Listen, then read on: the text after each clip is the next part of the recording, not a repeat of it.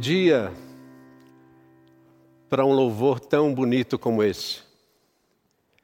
O Kleber tem já nos acompanhado aqui dos momentos de louvor e hoje ele está muito mais feliz cantando ao lado da sua esposa Janine. São pais do Gustavo e com essas canções que nos levam mais perto de Deus.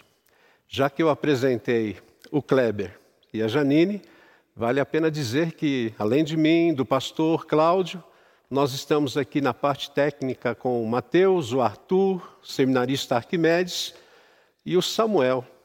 Que Deus abençoe todo esse momento que nós estamos aqui, colocando diante dele aquilo que nós chamamos de culto online. E vale a pena lembrar que hoje é a quarta mensagem da série Lamento e Louvor.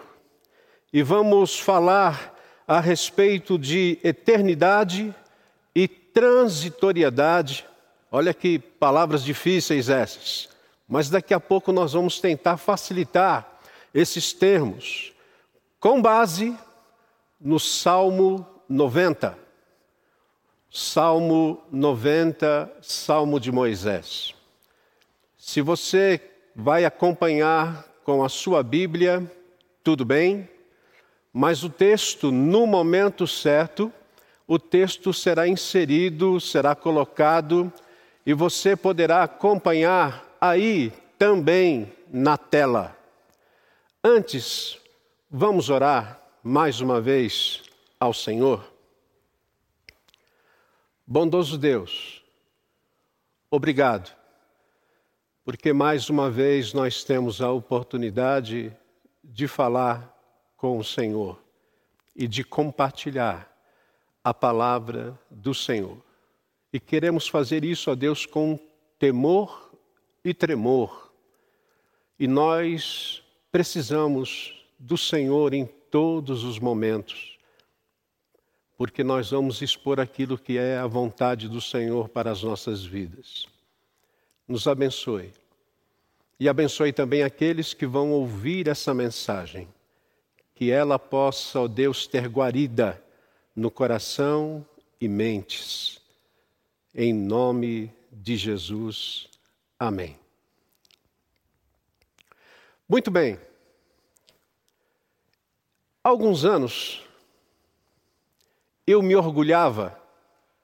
E eu quero dizer para você logo de início que orgulho você precisa tomar cuidado porque pode se tornar pecado. Eu me orgulhava de enxergar muito bem. No entanto, passado um tempo, eu comecei a perceber que eu precisava esticar o braço para eu poder ler a Bíblia os meus livros. E isso, cada vez mais, a minha vista estava embaçada. Aí então eu fiz o que todos nós devemos fazer: fui ao médico. E depois que estava ali no oftalmo, ele me examinou e de pronto ele me disse: é, Eduardo, você tem presbiopia. E quando eu ouvi aquele termo, presbiopia, eu já liguei imediatamente a um termo que eu conheço muito bem, que é presbítero. E presbítero, ele significa, no grego, ancião. Então, eu olhei para o médico e disse assim: Doutor, o senhor está dizendo que eu estou ficando velho? ele olhou para mim e, e, com muito cuidado, ele respondeu: Não, necessariamente é, você não está ficando velho, porque a, a, presbiopia é, é uma condição ocular associada ao envelhecimento do olho humano. Aí então eu fiquei feliz. Quem estava ficando velho era o meu olho. Eu saí dali com uma receita, a partir dali eu comecei a usar óculos. E é interessante que os anos vão se passando e eu percebo que essa presbiopia, ela não é apenas dos olhos, é do corpo, é da mente, é da vida. Existe uma coisa que nós nos esquecemos com o tempo. E quando digo nós, não são apenas aqueles que fazem parte da minha geração, mas adolescentes esquecem, jovens esquecem, adultos esquecem algumas verdades. E eu diria que nós temos internamente algumas placas de sinalização que nos avisam todos os dias. O fim está próximo. Pense no que você está fazendo. A eternidade está aí. Repito, todos nós temos essas placas. E se você ainda não está sendo incomodado por essas sinalizações, eu gostaria de falar para você: preste atenção, independente da sua idade. O fim está próximo, pense no que você está fazendo, pois a eternidade está aí. E quando você olha para os salmos, dos 150 salmos que nós temos no saltério, e o saltério, só para você ter uma ideia, caso você não sabe, é, ele, os salmos eram cantados na antiga igreja de Israel, principalmente depois do exílio babilônico. Eles cantavam os salmos. E dos 150, o salmo 90 é o único que tem a autoria de Moisés. Você vê que a maioria dos salmos foram compostos, foram escritos por Davi, e temos alguns outros salmistas. Mas Moisés escreveu apenas um, e o título do salmo diz: Oração de Moisés, homem de Deus, e esse é o jeito que o Antigo Testamento usa para descrever um profeta de Deus. E Moisés, cheio, cheio do Espírito Santo, ele nos lembra dessas verdades que por vezes a gente esquece. Por exemplo, ele nos lembra quem é Deus, quem nós somos e o que precisamos na nossa vida. Moisés viveu 120 anos. E certamente ele escreveu esse salmo na época em que o povo de Israel estava andando nos seus 40 anos no deserto. E é impressionante como um salmo escrito há 3.500 anos ainda fala profundamente ao nosso coração e de forma extraordinária extraordinária. A primeira parte do Salmo 90, versículos 1 a 6, vai nos mostrar e fazer-nos refletir sobre quem é Deus e quem nós somos. Por isso, eu peço para que você acompanhe a leitura do Salmo do verso 1 ao verso 6, aonde a palavra de Deus é, diz-nos assim: Senhor, Tu tens sido o nosso refúgio de geração em geração. Antes que os montes nascessem e se formassem a terra e o mundo, de eternidade a eternidade, tu és Deus. Tu reduzes o homem ao pó e dizes: tornai filhos dos homens, isto é, retornem ao pó. Versículo 4: Pois Mil anos aos teus olhos são como o dia de ontem que se foi e como a vigília da noite. Tu os arrastas na torrente, são como um sono, como a relva que floresce de madrugada, de madrugada viceja e floresce, à tarde murcha e seca. Não fecha a sua Bíblia. caso você esteja acompanhando com ela. A primeira coisa que Moisés fala a respeito de Deus é: Deus é o nosso refúgio. E refúgio vem do hebraico, cuja uh, o significado significa morada, habitação, lugar seguro, aonde nós podemos morar sem medo.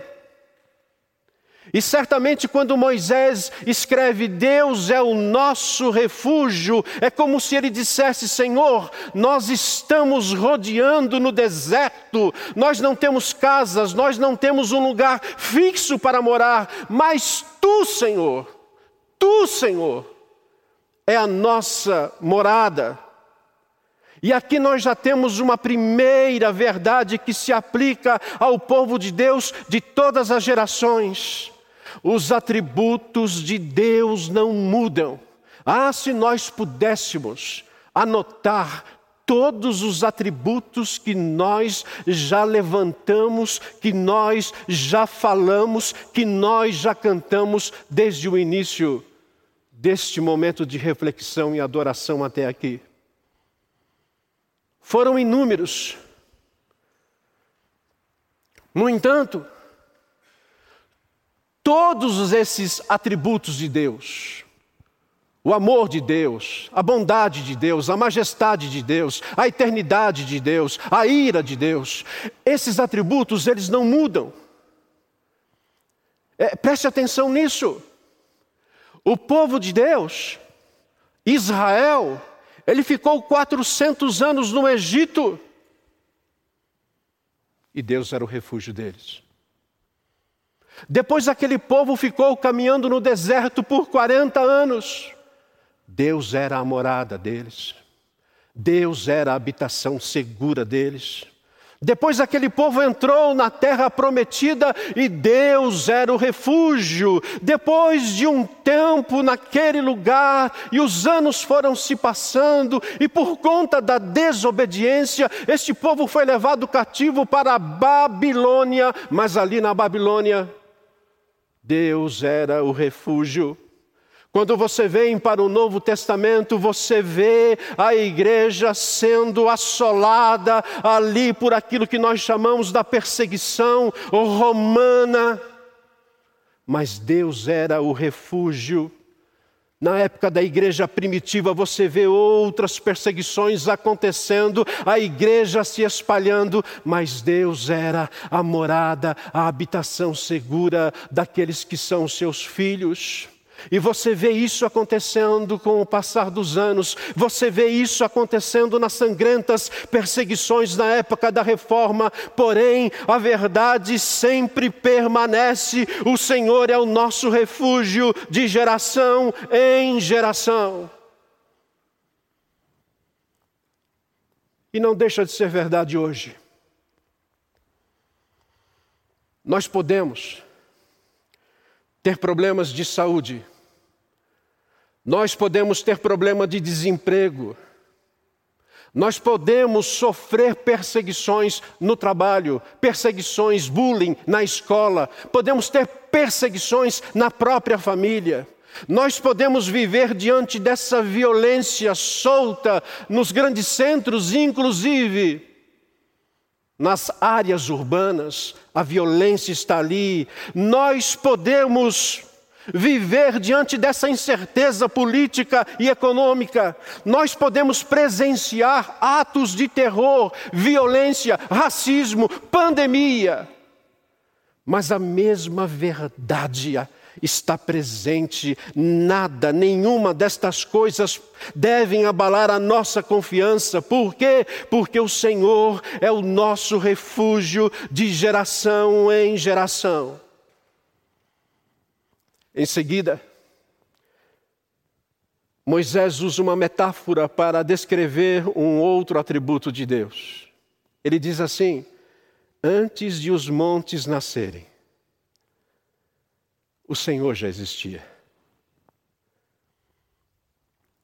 Antes de os montes nascerem, quando a terra foi criada por Deus, os montes foram colocados onde eles estão hoje. E essa é uma verdade. E assim eles permanecem. Em 2012, Deus deu a mim e a um grupo de pastores e jovens. Nós fomos fazer missão na África do Sul e em Moçambique. Nós iríamos ficar quatro dias na África do Sul, na cidade do Cabo, e depois nós iríamos para Moçambique, realidades totalmente diferentes. Na África do Sul, nós iríamos pregar em algumas igrejas cujos missionários eram brasileiros. Nós íamos ficar num seminário. E quando nós iríamos depois para Moçambique, um país totalmente devastado há, um poucos, há poucos anos antes da nossa ida pela guerra civil, um país cujo nível de desemprego era muito grande, aonde a fome estava presente. Mas quando nós chegamos no aeroporto, na cidade do Cabo, nós entramos numa van e fomos rumo ao seminário aonde nós iríamos ficar hospedados. Uma cidade linda, um trajeto lindo. Mas algo chamava a atenção daquele grupo de pelo menos 11, 11 pessoas. Era que à nossa frente, além das avenidas largas, iluminadas, havia uma muralha, um paredão enorme. Por ser noite, nós não conseguimos enxergar todo o seu contexto. O que nós víamos era um, era um paredão. E na hora nós perguntamos para o motorista que estava nos levando, o, que, que é essa parede? O que, que é essa muralha? Essa muralha? E ele respondeu: é, Esta é a Table Mountain. Esta é a montanha de mesa. Ele estava falando de uma das sete maravilhas naturais do mundo. E é interessante que, quando nós chegamos ao seminário, a Table Mountain estava próxima de nós. O céu estrelado, e nós ainda não tínhamos uma visão exata, porque era muito escuro, aonde estava aquela montanha. E nós não víamos a hora de, de amanhecer o dia para enxergarmos aquilo. E qual não foi a nossa surpresa ao acordarmos? Eu me lembro que nós estávamos ali, pastores e jovens, que tinham uma missão muito importante a fazer. Nós estávamos olhando, pasmos, para aquela montanha, muito larga, muito larga, muito alta. E um dos professores do seminário fez uma devocional inesquecível. Ele só pegou este versículo de do Salmo 90, o versículo 2. Antes de existir a Taibo Mountain, Deus já existia. E de eternidade a eternidade, Ele é Deus. O pico dessa montanha não é como geralmente são as outras. É um tampo de mesa. E quando você chega lá em cima, de um lado você vê todo o oceano, o mar magnífico. E do outro lado você vê toda a cidade do Cabo maravilhosa, linda.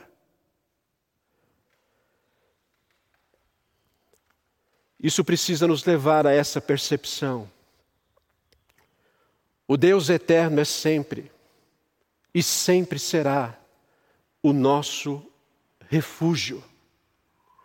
Antes de os montes nascerem, o Senhor já era.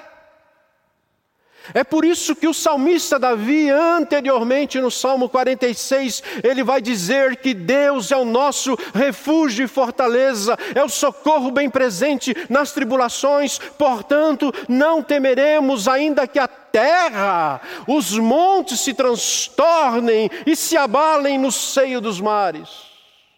Há um Deus, diz Davi, e é com essa percepção que Moisés tem de Deus, um Deus que é a nossa habitação, que é a nossa segurança, que é o nosso refúgio, um Deus que é eterno. É com essa percepção que ele começa a descrever a distância entre Deus e nós. No versículo 3, ele diz: Tu reduzes o homem ao pó e dizes: Tornai filho dos homens. Retornem ao pó, seres humanos pois mil anos. Preste atenção nisso. Olhe para a eternidade de Deus nesse verso. Pois mil anos aos teus olhos são como o dia de ontem que se foi, como a vigília da noite. Você dormiu bem essa noite? Passou rápido para você a noite? Pois bem, para Deus, isso foi como mil anos. Versículo 5: Tu os arrastas na torrente. E certamente Moisés já conhecia aquilo que havia no deserto, aonde quando chovia no norte, junto ao monte Sinai, quando a chuva era forte, ela descia, descia pelas ravinas, ela descia pelo deserto como um montão, como um rolo compressor, e ela apanhava as pessoas de surpresa. Você vai ver isso acontecendo no Salmo 126. E aqui Moisés está dizendo: é, a vida é como essa torrente que de vez em quando vem e nos pega de surpresa. Nós não sabemos o momento que ela chega, mas ela chega. E se nós não estivermos preparados, nós vamos sucumbir. É como a relva que floresce de madrugada de madrugada viceja e floresce, à tarde murcha e seca. Naquele deserto havia um capim que nascia por causa da umidade da madrugada. E à tarde do dia seguinte, por conta do calor, ele secava. E é assim que Moisés vê a nossa vida. E é interessante que ele começa a pensar nele. E nós podemos, junto com ele, começar a pensar em nós. Por quê? Porque hoje há uma espécie de problema de identidade na vida das pessoas. Há um, um problema que eu chamaria de identidade também na vida de igrejas, porque muitos não têm ideia do que são, de quem são, muitos não sabem responder porque sofrem, muitos não sabem o porquê estão aqui ou para onde vão.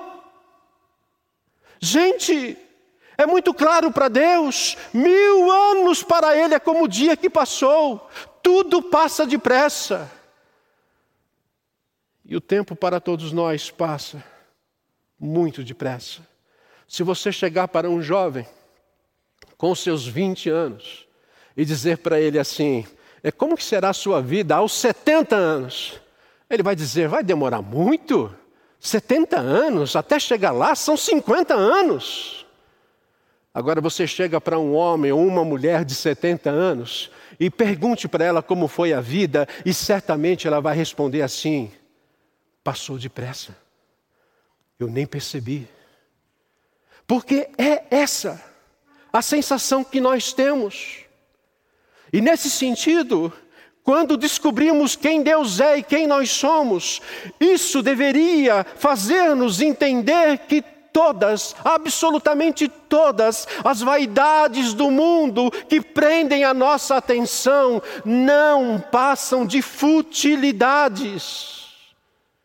Eu estava escrevendo essa mensagem, eu estava lendo, ouvindo, e aí eu comecei a lembrar de algumas coisas da minha vida que me deixaram transtornado, com raiva, preocupado, e eu comecei a pensar: meu Deus, que importância isso terá na eternidade? Que importância? Quanto tempo ainda duraremos? Quanto tempo você acha que você vai durar? Dez anos? Que bom, hein? Vinte? Trinta? Trinta anos eu tenho certeza que eu não vou estar mais aqui, não. Pense naquilo que deveria nos tornar nesse tempo que nos resta. mais humildes. Deixe de se preocupar tanto com títulos. Eu não estou dizendo para você buscar, mas deixe de se preocupar tanto com títulos, de ter milhares de seguidores na rede social, de ficar preocupado se alguém curtiu no seu post ou não, principalmente com aqueles que não gostaram que você postou e fizeram questão de deixar registrado ali. Sabe o que, que o Moisés pensa disso? Se Moisés estivesse diante de nós, ele diria assim: Ei, por que, que você está esquentando a cabeça com todas essas coisas? Nós somos pó. Nós somos pó. Aos sábados, lá em Valinhos, eu tinha um hábito de, de pegar o Cadu. Cadu é o cachorrinho que nós temos lá em casa. E eu pegava o Cadu e gostava de ir até a padaria buscar pão fresquinho para tomarmos o café em casa. E era uma caminhada um pouco mais longa, por isso que eu gostava do trajeto, e o Cadu também gostava. Mas um dia, eu me lembro que assim que eu saí é, do condomínio, eu me deparei com um homem que estava do outro lado da calçada, estava na mureta da casa dele. E ele sai da mureta, ele vem ao meu encontro, sorridente, ele chega para mim e diz: Bom dia! Eu me chamo João, e o seu nome qual é? E eu disse: Meu nome é Eduardo. Bom dia, o meu nome é João. Bom dia, cachorrinho, como é o seu nome? E o cachorrinho, o Cadu, ficou olhando para ele meio espantado assim e não respondeu nada, mas eu respondi: O nome dele é Cadu. Bom dia, Cadu, meu nome é João. Eu falei assim, é, amigo, eu, eu, eu estou indo até a padaria e um bom dia para você. E ele olhou para mim e falou assim: Bom dia, meu nome é João. E o seu qual é? E eu fui para a padaria pensando: Poxa vida, um rapaz tão alegre, mas ele tem certamente alguns problemas. Eu fui para a padaria e quando eu voltei, adivinha quem eu encontrei? Bom dia!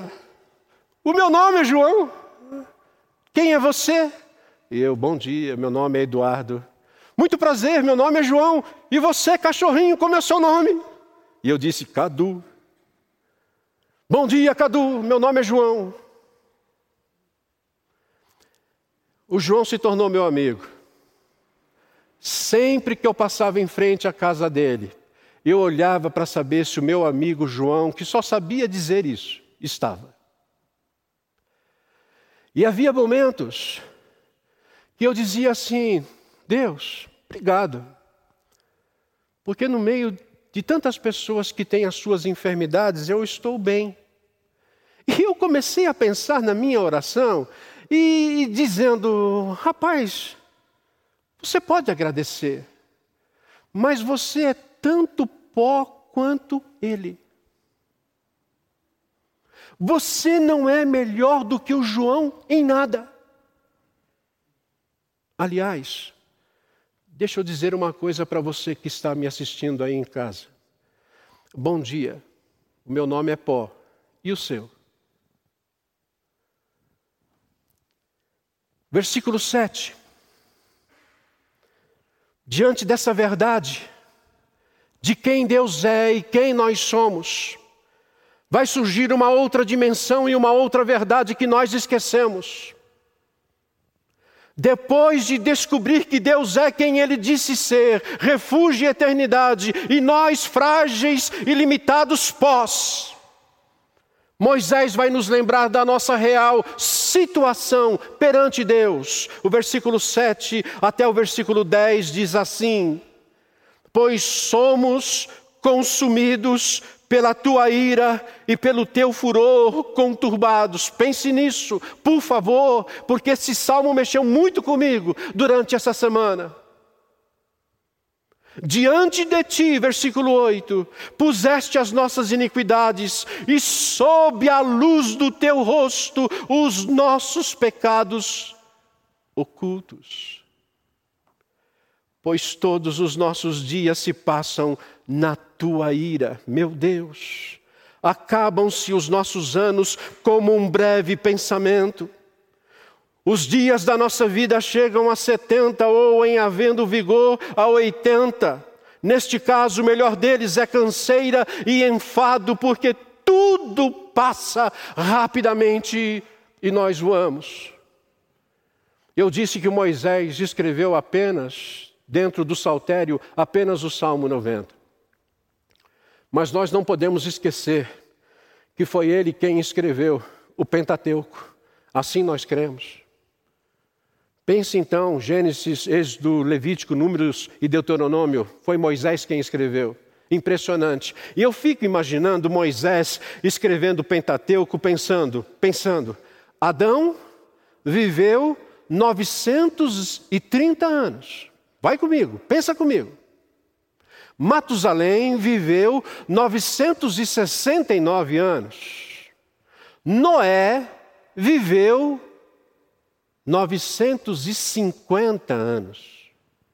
E aí, ele começa a fazer uma avaliação das idades dos personagens ou das personagens que estão inseridas ali no Pentateuco, e quando ele chega perto dele, ele diz assim: E eu estou com quase 120. Você está percebendo uma diminuição? Deixa eu dizer uma coisa para você. Há 3.500 anos, Moisés sabia o porquê isso acontecia. Por que, que as pessoas têm vivido menos? Ele já sabia disso ao escrever o Pentateuco.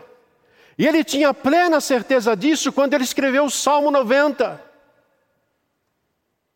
E muitos hoje não sabem. Por que, que a nossa vida é tão frágil, tão limitada? Por que ela passa tão rápido? Por que nós não conseguimos viver mais? Aliás, as pessoas não sabem ou não querem aceitar como a Bíblia trata desse assunto. Porque Moisés, ele já sabia que a maldição do pecado pairava sobre a vida. Ele viu, ele viu com os próprios olhos milhares de vidas morrendo no deserto, porque elas não se consagravam a Deus naquela jornada rumo à terra prometida.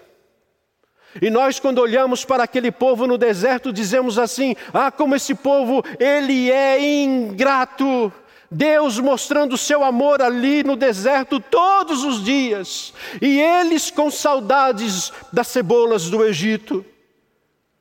E nós sabemos o grupo que saiu do Egito e qual foi o grupo que entrou na terra prometida. Daqueles que saíram, apenas Caleb e Josué entraram na terra. Por quê? Por causa do pecado. E o pecado tem feito o mesmo conosco.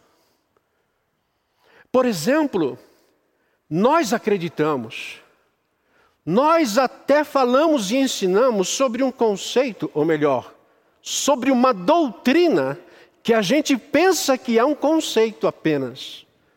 Mas a doutrina é chamada de depravação total. A gente ensina isso e, infelizmente, nós acabamos crendo que é apenas um conceito. Por quê? Porque nós só vemos a depravação na vida dos outros, nós só vemos a depravação na vida dos políticos, nós só vemos a depravação na vida é, dos, dos assassinos, nós só vemos a, a depravação total na vida daqueles que fazem a corrupção. Por isso, nós deixamos de chorar o nosso pecado e o Senhor Jesus, quando ele escreve as bem-aventuranças, a segunda bem-aventurança, Jesus diz: Bem-aventurado aqueles que choram, porque eles serão consolados. E a gente então entende esse texto como se fosse assim: se eu chorar diante daquilo que está acontecendo, eu serei alegre, eu serei feliz. Não! O que Jesus está falando ali, que tudo começa com humildade. Bem-aventurados os humildes de espírito, porque deles é o reino dos céus é a primeira bem-aventurança. E esses humildes são aqueles que reconhecem que a sua vida e na sua vida eles não têm nada para agradar a Deus. Bem-aventurados que choram são aqueles que olham para a sua própria vida e reconhecem como a depravação total está ali, como o pecado tem tomado conta diariamente de cada um. É quando eles conseguem olhar para o mundo e percebem como essa depravação tem feito tem agido, tem assolado e tem acabado com o mundo, e por causa disso choram. Nós choramos por causa disso. Por isso que o apóstolo Paulo disse depois: Miserável homem que eu sou, quem me livrará do corpo dessa morte? Por isso que por vezes, quando alguém fala mal de mim e me irrita profundamente, e deixa eu dizer uma coisa para você: eu não sei se acontece com você, mas quando alguém fala mal de mim, eu fico muito irritado. Você não fica?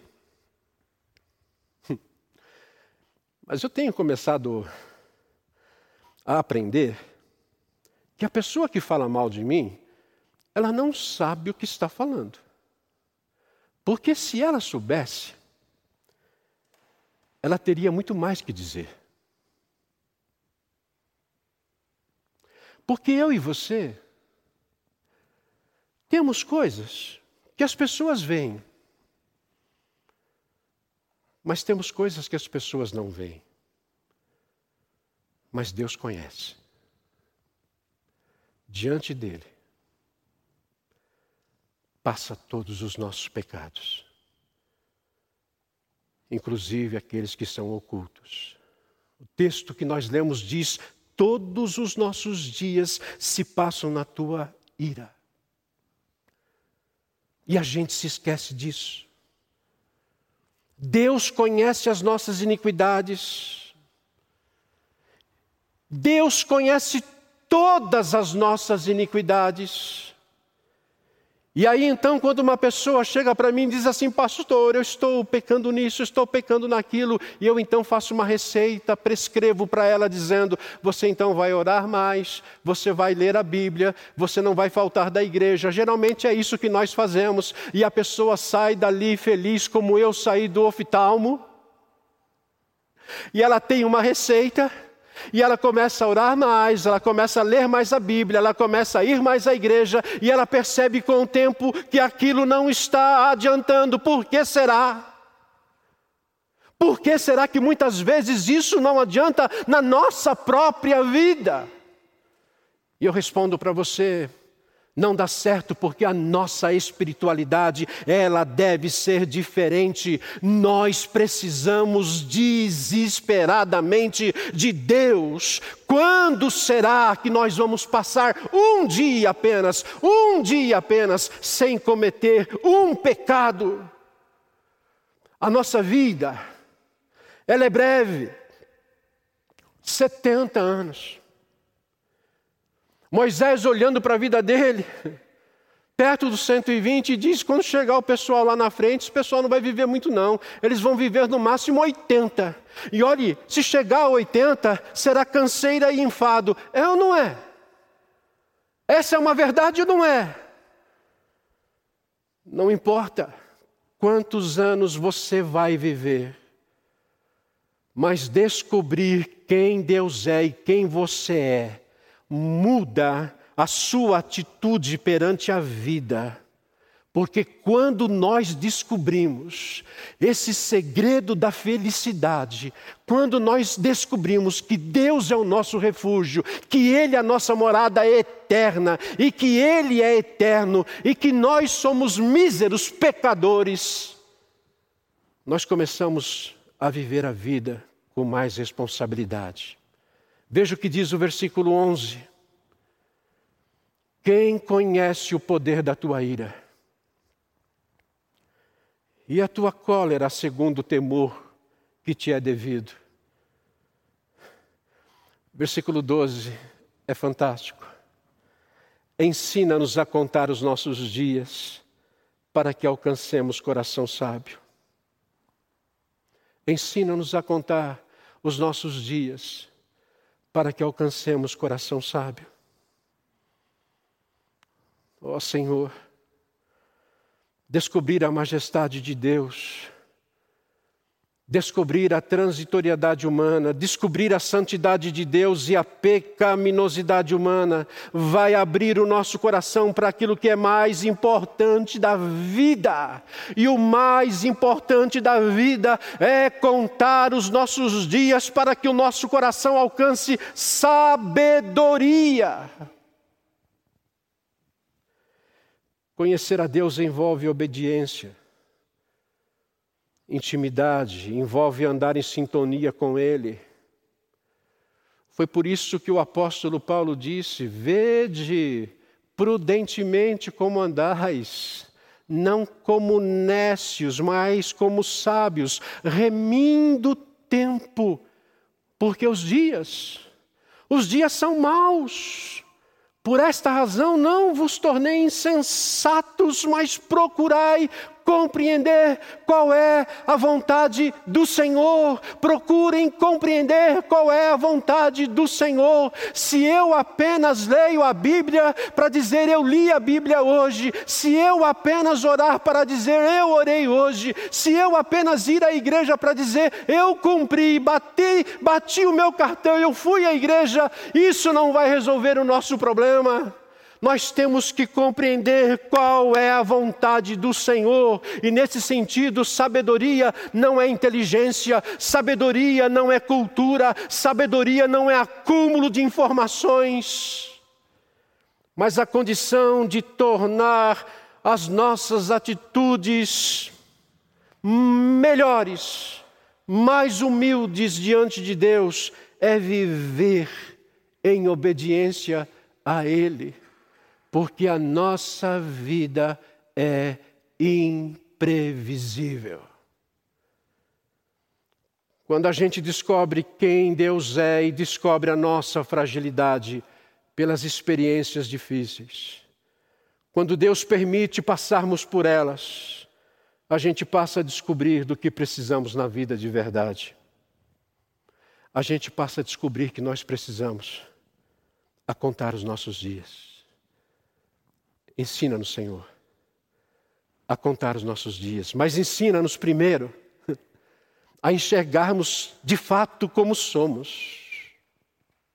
Tem tantas coisas irrelevantes que estão associadas a nós, apegadas a nós, grudadas a nós, que não fazem o um mínimo de diferença, só prejudicam a nossa vida aqui, mas não farão nenhuma diferença na eternidade.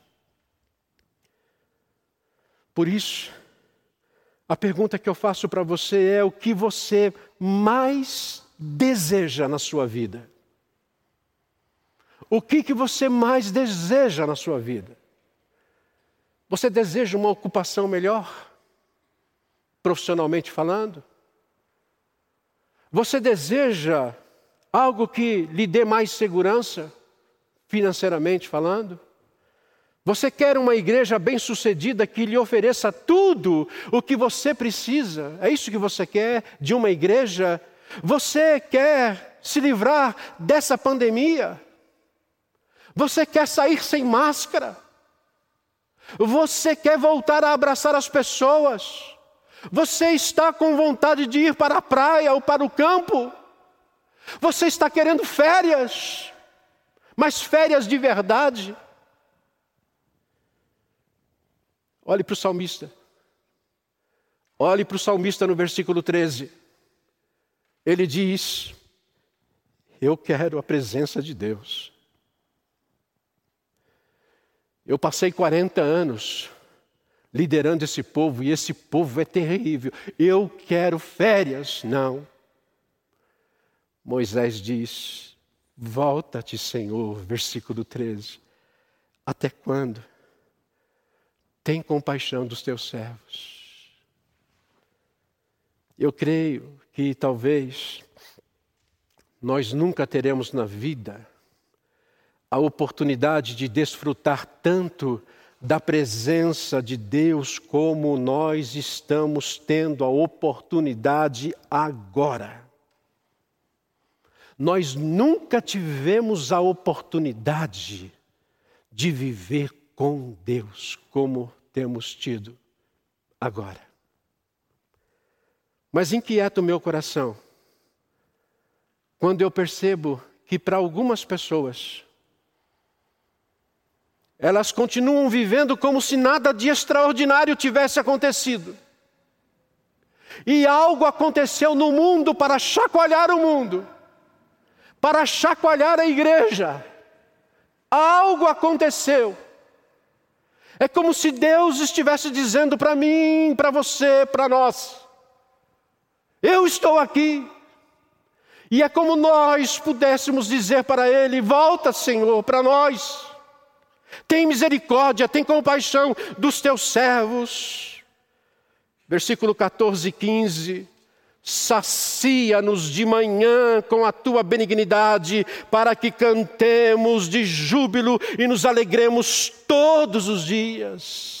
Alegre-nos por tantos dias quanto nos tens afligido, por tantos anos quanto suportamos a adversidade. Em outras palavras, nós estávamos lamentando até agora, mas nós queremos te louvar, Senhor. Volta para nós, volta para nós, porque nós queremos te louvar. E a alegria e satisfação é, sem dúvida alguma, de acordo com C.S. Lewis, a, a, a alegria é uma das coisas mais legítimas que o ser humano humano deve desfrutar. Tanto é que a promessa final em Apocalipse é que Deus vai enxugar dos nossos olhos todas as lágrimas. Isso significa que a partir do momento que Deus fizer isso, a nossa alegria será infinita, completa. O problema é que por causa do pecado que ainda está em nós, nós buscamos esta alegria em coisas que não fazem sentido. Por isso, nós precisamos orar, Senhor, dá-nos dessa alegria, dessa alegria que vem do Senhor. Nós queremos voltar a cantar felizes todos os dias. Portanto, quando conhecemos a Deus, nós conhecemos a nós. Aí nasce a necessidade de termos o que tanto precisamos: sabedoria. Nós precisamos de sabedoria para vencer o pecado. O caminho da vida é desfrutar essa proposta. E desfrutar essa proposta que nos traz alegria. Versículos 16 e 17. Aos teus servos, observe que agora Moisés, ele vai levar a pensar você e a mim em outras pessoas. E certamente aqui ele está incluindo o povo de Deus.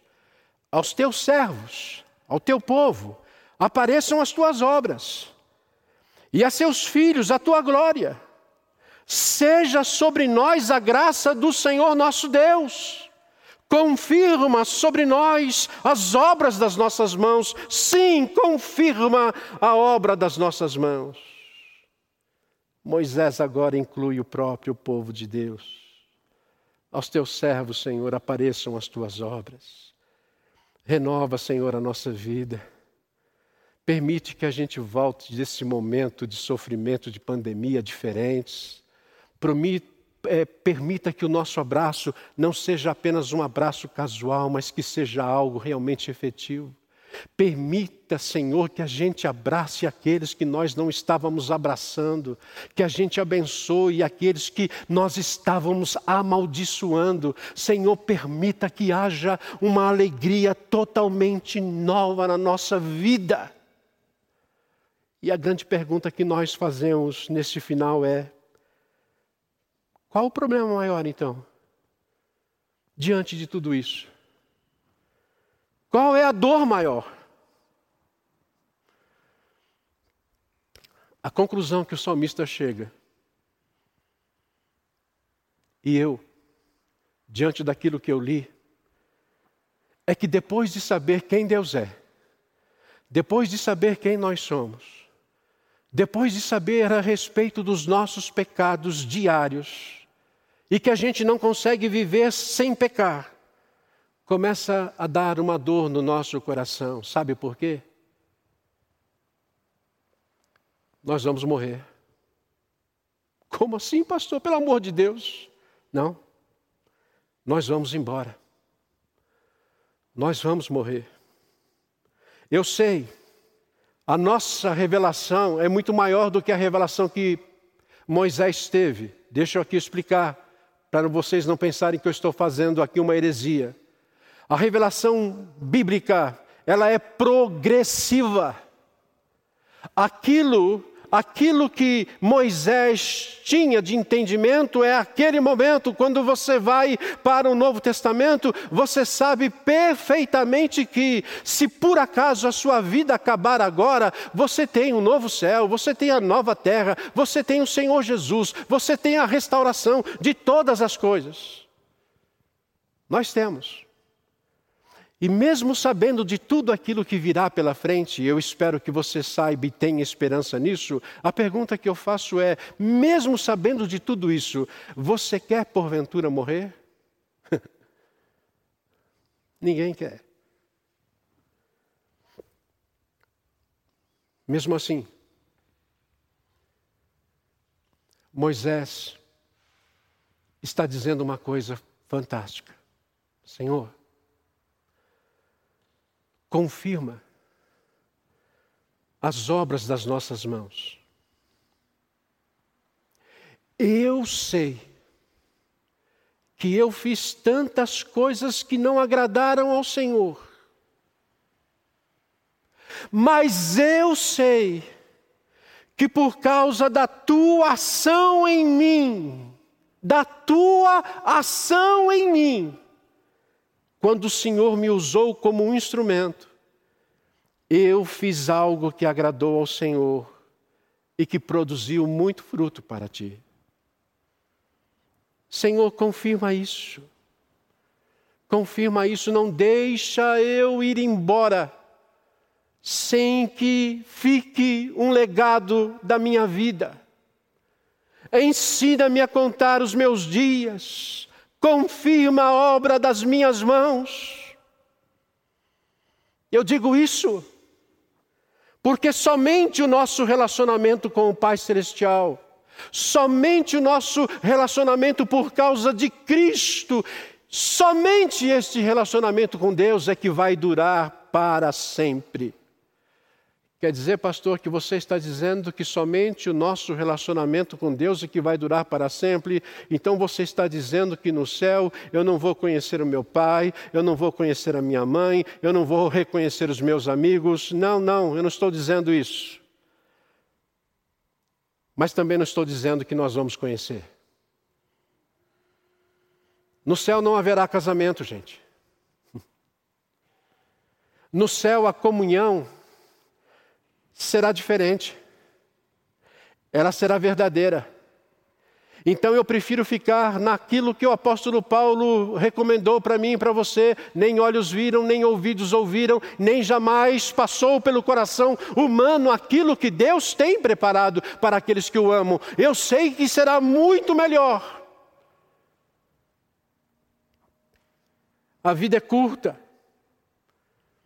Por isso eu digo: dê o próximo passo. Dê o próximo passo. Se você ainda não tem esse relacionamento com Deus, dê o próximo passo. Jesus ele veio ao mundo e entrou na nossa história para viver e morrer naquela cruz, a fim de que esse relacionamento existisse por causa do pecado.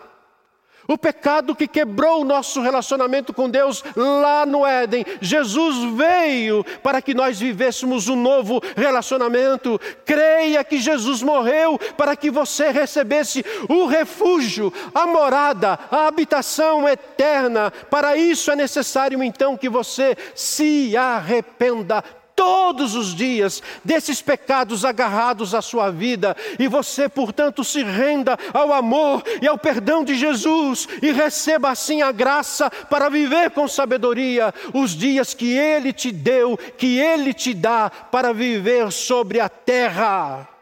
Eu só não queria, no final dessa mensagem, que você se esquecesse disso. Por quê? Porque a vida é curta.